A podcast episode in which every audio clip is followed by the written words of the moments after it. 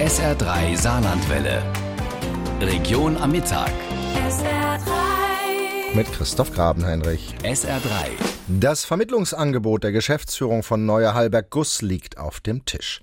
Wenn die Beschäftigten ihren Streik beenden, dann ist das Unternehmen bereit, über einen Sozialtarifvertrag zu sprechen allerdings nur für den Standort Leipzig. Also musste die IG Metall nicht lange überlegen, der Streik geht weiter, Karin Meyer berichtet. Wer seit knapp zwei Wochen streikt, der muss motiviert werden. Das weiß die IG Metall Saarbrücken und hat gestern zum zweiten Mal die Familien zum Werkstor eingeladen. Der Zusammenhalt in der Belegschaft ist nach wie vor groß. Die sollen uns gehen, was wir wollen und dann können wir wieder schaffen. Jeder hat Sorge. Die meisten, die haben sich Kredite gemacht, die haben sich ein Haus gekauft, ein neues Auto gekauft. Es sind noch junge Leute da, wo die Arbeit gern behalten wollen. Und äh, ja, Sorge hast du immer. Der Druck auf den Arbeitgeber steigt. Gestern Vormittag haben die Beschäftigten vor dem Tor 2 bis 11 Uhr verhindert, dass ein beladener LKW das Werk verlassen konnte. Erst als die Polizei die Räumung angekündigt hat, konnte der LKW passieren. Der erste Bevollmächtigte der IG Metall Saarbrücken, Hans-Peter Kurz, kennt das Unternehmen seit über 30 Jahren und hat immer wieder Krisen miterlebt. Der Grund aus seiner Sicht waren es ja im Prinzip von Anfang an. Finanzinvestor, die das Unternehmen hatten, aber es war eigentlich nicht ein richtiges inhabergeführtes Unternehmen gewesen. Und das ist das Problem. Hier geht es um Finanzspekulationen und weniger um das Produkt im Werk. Hans-Peter Kurz gibt den Finanzinvestoren die Schuld an der Misere bei Neue Halberg Guss. Tatsächlich sind die vielen Besitzerwechsel ein Problem für den Zulieferer. Jeder neue Besitzer belastet das Unternehmen mit den Kosten für den Kauf. Die Gewinne werden genutzt, um die Kredite abzubezahlen und um Rendite zu machen, sagt Professor Christian Scholz von der Saar-Universität. Also Prevent ist ja jetzt nicht der ganz, ganz reine Finanzhai sondern Unternehmen, die renditeorientiert arbeiten. Und das Spannende ist, dass Prevent versucht, sich sukzessive die Firmen aufzukaufen, die eng zum Beispiel mit VW zusammenarbeiten. Das heißt, die versuchen auf diese Art und Weise eine Marktposition zu bekommen. Und das kann auch die Chance für Halber Guss sein, dass die in diesem Spiel ein wichtiges Puzzlesteinchen sind. Das sehen die Beschäftigten von Neue Halberg Guss und auch die Gewerkschaft anders. Der neue Besitzer Prevent hat nach ihrer Auffassung schon nach kurzer Zeit damit begonnen, das Unternehmen zu zerpflücken. So wurde der lukrativste Standort, die Gießerei in Südafrika, ausgelagert. Wir haben generell das Problem, dass wir in einer Situation leben, wo es wirklich zu dem Hauptgeschäftsmodell gehört, Rendite zu erwirtschaften. Und so gesehen ist das jetzt das Spiel, das wir zurzeit spielen. Also gut finde ich das nicht. Für Professor Christian Scholz ist es zu kurz gegriffen, nur den Investor Prevent für die Misere verantwortlich zu machen. Er sieht auch den Autohersteller VW in der Pflicht. Wir müssen grundsätzlich umdenken, in der Wirtschaft, aber auch in der Politik. Wir haben gegenwärtig die Situation, dass wir immer mehr Verlierer haben, immer weniger Gewinner.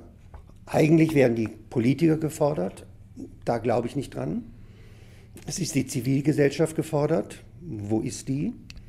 Also ich bin da relativ skeptisch. Und so gesehen haben wir jetzt die Situation. Jetzt müssen wir uns die angucken und müssen sehen, wie wir das Beste daraus machen. Ausführlich mehr zum Thema gibt es morgen ab 12.30 Uhr in Land und Leute. Dann zeigt Karin Meyer auf, wie ein Streit zwischen zwei Unternehmen zum unbefristeten Streik in der Autoindustrie geführt hat. 1987 weihten Kanzler Kohl und Frankreichs Präsident Chirac offiziell das Smartwerk in Hambach ein. Ein Jahr später lief dort das erste Fahrzeug vom Band. In den 20 Jahren seither wurden in Smartville fast zwei Millionen Smart 42 produziert. Heute wird also groß Geburtstag gefeiert. Eingeladen sind nicht nur die Mitarbeiter und ihre Familien, sondern auch die Menschen aus der Region und Smartfans aus der ganzen Welt. SA3 hat Lisa Huth hingeschickt. Das Problem am Smartwerk in Hambach ist, dort ist eine ganze Stadt, Smartville, mit allen Zulieferbetrieben und für Ausländer nicht wirklich gut ausgeschildert. Und so kurvt ein einsamer Smart aus Russland in einem Kreisel und findet die richtige Ausfahrt nicht. Auf dem Parkplatz vor Tor 1 präsentieren sich dann viele, viele bunte Smarties mit Fähnchen aus den Herkunftsländern geschmückt. Kroatien, Belgien, Niederlande, Großbritannien. Vor dem Eingang bildet sich eine ellenlange Schlange und vor allem die Franzosen reden über die Investition von einer halben Milliarde Euro, die Mercedes hier in Hambach tätigen will. Sehr, sehr gut. Überhaupt für die Leute, die arbeiten. Überlegen mal, wie das wäre, wenn da mal so Firma zugeht. Das wäre eine Katastrophe für das Land. Jetzt mit der Neuigkeit von der Mercedes, glauben Sie, dass die Leute, die darin arbeiten, dass die sehr zufrieden sind? Das bedeutet viele Arbeitsplätze. Die Region wird sich besser entwickeln. Es wird eine starke Nachfrage geben. Es ist einfach gut. Dieser junge Mann studiert noch Management und hofft eventuell auch hier unterkommen zu können. Für Gewerkschafter Marcel Quest von der CFDT gibt es hier in Hambach neben Direktanschluss an die Autobahn und niedrigeren Arbeitslöhnen als in Deutschland noch einen weiteren Standortvorteil. In Sagemün, in Vorbach und Merlenbach oder Senderwohl, es gibt Spezialschule, wo die Leute elektrisch lernen oder mechanisch und alles. Ne? Einige von denen sind heute da, interessieren sich aber mehr für die Smarts in allen Ausführungen. Drei Hamburger, die schon vor Tagen angereist sind, haben gestern Abend noch in Sagemünd beim Smartfest bis spät in die Nacht gefeiert und sind dann in guter Laune zum Smartwerk gedüst. Da haben wir noch die Autos gewaschen, blitzi blatzi. Heute Morgen hatten wir keine Zeit. Nee, heute Morgen ist ja voll. Hier, warte, machen wir noch Fotos. sauber sein heute. Genau. Die müssen blitzen, richtig. Deswegen wir musste gestern man das Nacht- in der Nacht noch machen. Hier waren wir gestern Nacht, haben wir noch Fotos gemacht. Ja, in Feierlaune macht man so manche Dinge, über die man am nächsten Morgen staunt. Für Silvia vom Marketing ist es bei der Führung für die Journalisten jedenfalls sehr ungewöhnlich, mitten auf der Fahrstraße im Werk zu laufen. Alle, alle, alle müssen nämlich immer hinter den blauen Linien bleiben, um nicht von den automatischen Fahrzeugen mit und ohne Fahrer umgehauen zu werden. Drin im Werk ist nämlich heute alles still. Zur Feier des Tages muss niemand in die Produktion, alle dürfen draußen am Fest teilnehmen. Vor 20 Jahren hat niemand an ein Auto mit zwei Plätzen geglaubt, auch innen drin wenig Platz. Heute ist das aber das Auto, das auf die Bedürfnisse von heute reagiert, sagt einer. Thema sind auch Elektrofahrzeuge. Schließlich will Mercedes in Hambach ja den ersten Elektro-Mercedes bauen.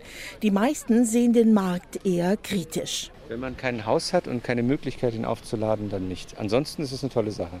Die Infrastruktur ist einfach nicht da. Man könnte sich sogar mit der kurzen Strecke arrangieren, die möglich ist, weil äh, zur Arbeit brauche ich nicht länger. Ich brauche die ganzen äh, Kilometer nicht. Aber das Problem ist, wie lade ich das auf? Bei der Arbeit habe ich keine Stelle, wo ich aufladen kann. Zu Hause kann ich es nicht machen. Der Gewerkschafter Hoskowitsch von der CFTT meint, mit der Mercedes-Investition würden zumindest die Arbeitsplätze in Hambach gesichert, ungefähr bis wenigstens 2022, 2023. Es werde eine größere Anlage geben, möglicherweise auch neue Arbeitsplätze geschaffen. Genaueres wisse aber noch niemand. Geburtstagsfeier in Hambach. Vor 20 Jahren lief im Smartwerk der erste Smart 42 vom Band. In Zukunft will Mercedes dort Elektrofahrzeuge zusätzlich auch noch bauen. Entdecken Sie unsere Region mit der Tour de Kultur von SR3 Saarlandwelle.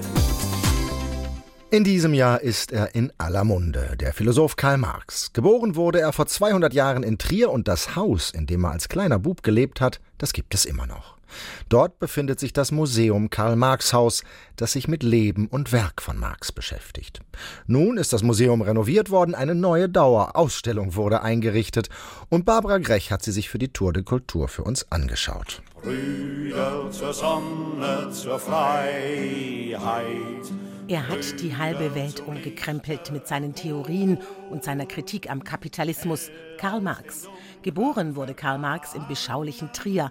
Dort steht auch sein Elternhaus. Und, wieder erwarten, handelt es sich nicht um ein armseliges Elendsquartier, sondern um ein hübsches Barockhäuschen, mitten in der Stadt mit einem romantischen Innenhof und einem bezaubernden Hofgarten. Er hat ja nur anderthalb Jahre hier gelebt. Dieser Garten wird auch nicht so gestaltet gewesen sein, wie er jetzt aussieht. Er wird ein Nutzgarten gewesen sein, in dem vielleicht auch Kleintiere gehalten wurden, Hühner oder Ziegen, Gemüse und Obststräucher. Und das haben wir versucht, ein bisschen nachzubilden. So Elisabeth Neu, Leiterin des Museums Karl Marx Haus, rechtzeitig zum Jubiläumsjahr. Karl Marx wäre in diesem Jahr 200 Jahre alt geworden, ist das Karl Marx Haus einer umfassenden Rundumerneuerung unterzogen worden. Aus dunkel und düster wurde luftig und klar. Die Räume sind entrümpelt worden. Wir haben helle Farben jetzt verwendet in der Renovierung. Und auch der Innenhof bildet einfach ein sehr schönes Ensemble. Tatsächlich, hier würde man gerne selbst einziehen. Ein idyllisches Stadthäuschen. Doch der Inhalt des Hauses hat es in sich. Schließlich war Karl Marx der einflussreichste Philosoph seiner Zeit. Deshalb widmet sich die neue Dauerausstellung auch seinem Leben und Werk allerdings sehr modern interpretiert. Also auch wir haben im Karl-Marx-Haus natürlich die Biografie und das Werk, die Ideen von Karl Marx dargestellt. Aber unser besonderer Schwerpunkt ist eben die Wirkungsgeschichte seiner Ideen. Und das beginnt hier in einem Raum, in dem sein Sterbesessel, sein Lesesessel, sein Arbeitssessel gezeigt wird, dass man praktisch sieht, der Mensch Karl Marx ist tot, aber seine Ideen leben weiter. Und sorgen bis heute für hitzige Diskussionen. Schon immer spalteten Marx Ideen die Menschheit, ja sogar die Arbeiterbewegung. Und um diese Spaltung zu verdeutlichen, gibt es hier mitten im Raum einen Keil, der im Grunde genommen diese Spaltung symbolisiert, versinnbildlicht und in diesem Keil, der eigentlich wie eine Art Mauer ist, die die beiden Flügel der Arbeiterbewegung trennt, gibt es aber Gucklöcher. Seht, wie der Zug von Millionen endlos aus mächtigem quillt. Mit einer plastischen Ausstellungsarchitektur will das neu gestaltete Karl-Marx-Haus die Besucher einführen in die Theorien von Marx, aber auch in den real existierenden Sozialismus bis hin zur Gegenwart. Denn spätestens seit der Finanzkrise 2008 ist Karl Marx wieder in aller Munde. Ja, das ist so. Da gab es doch mal jemanden, da war doch Karl Marx, der Kapitalismuskritiker war, der auch so diesen Raubtierkapitalismus vorhergesehen hat. Schauen wir doch mal bei ihm nach, ob er nicht eine Lösung hat, wie man damit umgehen kann. Und ist jetzt vielleicht erst die Zeit gekommen, die Marx vorhergesehen hat, nämlich den Niedergang des Kapitalismus und den Aufbruch in ein neues Gesellschaftsmodell. Ewig der Sklaverei ein Ende heilig die letzte Schlacht. Die Tour de Kultur gibt es auch als Broschüre. Alle Infos auf sr3.de. Bei den vergangenen Fußballweltmeisterschaften, da konnte sich Bundeskanzlerin Merkel immer im Glanz der deutschen Mannschaft sonnen aus und vorbei. Stattdessen wird sie nun von ihren eigenen Mitspielern in der Regierung gefault. Das Thema für Drüber geschwätzt, den satirischen Wochenrückblick mit unserem Saarland-Reporter Sigi Lambert. Drüber geschwätzt, der satirische Wochenrückblick mit Saarland-Reporter Sigi Lambert.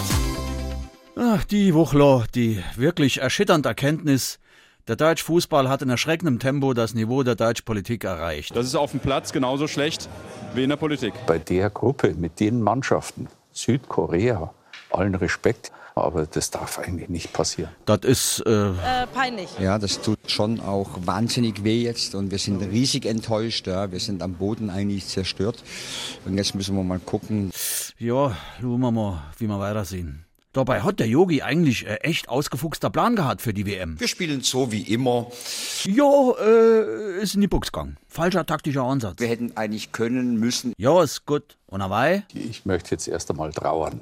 der Horst, ausgerechnet, der Horst, der Overgrätscher aus der Regierungsmannschaft, der wo um Angela laufende Glitze stellt. Im Moment sehe ich da nur ein heilloses Durcheinander. Da ist ein Hühnerhaufen eine organisierte Formation gegen. Tja, bitter. Tja, was soll ich machen? Jo, ist nicht einfach mit einem Bayern-Klüngel in der Mannschaft. Eine Bundeskanzlerin und ein Bundesinnenminister müssen ähm, gesprächsfähig sein. Hat der Horst Seehofer auch gedenkt und hat seiner Chefin gleich mal Ultimatum gestellt. Wenn du bis Sonntag in der Flüchtlingsfrage keine europäische Lösung hinkriegst, Angela, mache ich die Grenze dicht für Flüchtlinge, die wo schon registriert sind. Ah ja, hast du doch gesagt, Horst, oder? Ich habe nie dieses Ultimatum gestellt. Es war eine Bitte. Ach, das war eine Bitte. Ach so, jo. Ja, man wird ja noch höflich bitte, bitte machen dürfen bei der Kanzlerin.